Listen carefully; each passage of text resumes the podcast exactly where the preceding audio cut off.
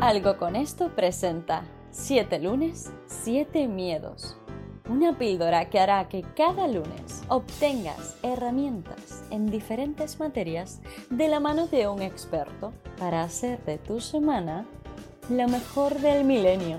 Tú decides. 7 lunes, 7 miedos. Un proyecto de Jack Viamonte. Hola, buenos días a todos. Hoy estamos otro lunes con Catalina Hoffman, que es creadora, creadora perdón, del método Hoffman y especialista en estimulación cognitiva. Hoy nos va a contar un poquito de cómo afecta el descanso a nuestro rendimiento profesional. ¿Y esto por qué? Porque nosotros somos abogados, una profesión que es famosa y conocida por las largas horas que tenemos que, que dedicar a nuestra profesión, porque es así. Y, entiendo que, que, alguien tiene que darnos un tirón de orejas, ¿no? Un poquito, Catalina. Madre mía de mi vida, sí. Además, me encanta que podamos hablar de esto. ¿Sabes por qué?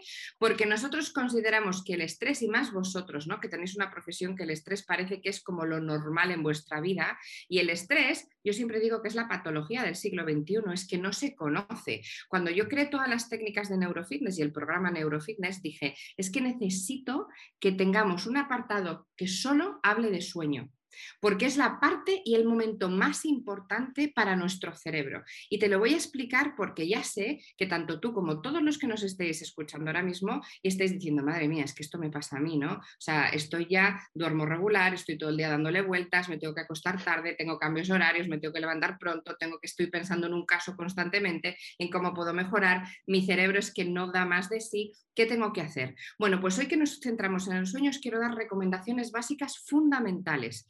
Cuando uno duerme y descansa, no se trata tanto de las horas. Esos son falsos mitos. Oye, tengo que dormir 8 horas, 10 horas, 5 horas, depende de la persona. Pero lo que sí me interesa muchísimo es que se duerma en profundidad, que haya una parte de ese sueño, que no todo, un trocito de ese sueño estés en fase REM, que es lo que se llama el sueño profundo.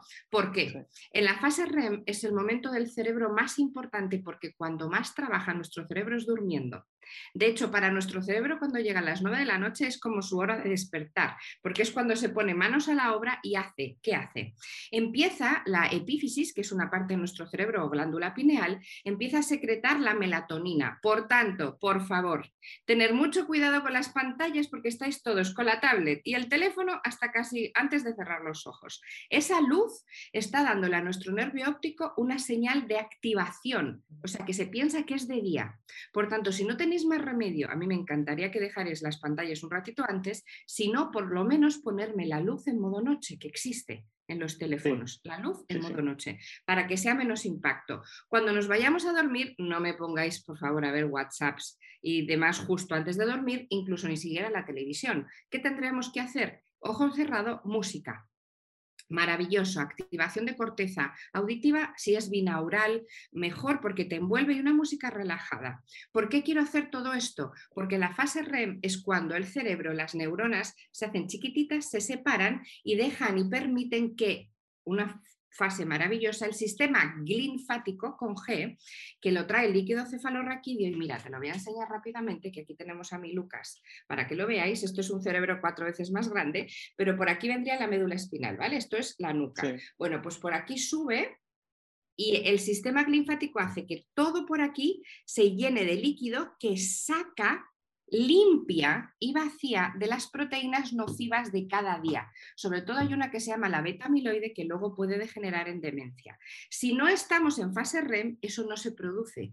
Me dirás, ¿y qué pasa si yo llevo no estando en fase REM todo este tiempo? No pasa nada, porque siempre estamos a tiempo. Pero esto es como la basura que se acumula. Pues cuanto más años acumulas, más luego puedes tener problemas. Así que por favor os pido, en la cama respirar hondo el oxígeno maravilloso, nos ponemos música, intentemos dormir lo mejor del mundo y así vuestro cerebrito va a estar mejor. Si es que luego vais a estar más lúcidos al día siguiente, fíjate tú. Qué maravilla, Catalina. Bueno, he de confesar una cosa buena y una mala. Es decir, hace, un tiempo estuvimos viendo, porque recuerdas cuando te pasé lo del estudio del sueño, que vimos que había dormido dos horas y media. Bueno, eso, magnífica noticia. Dos días después había dormido 15 minutos solo de fase REM. Pues entonces ahí estabas de los nervios.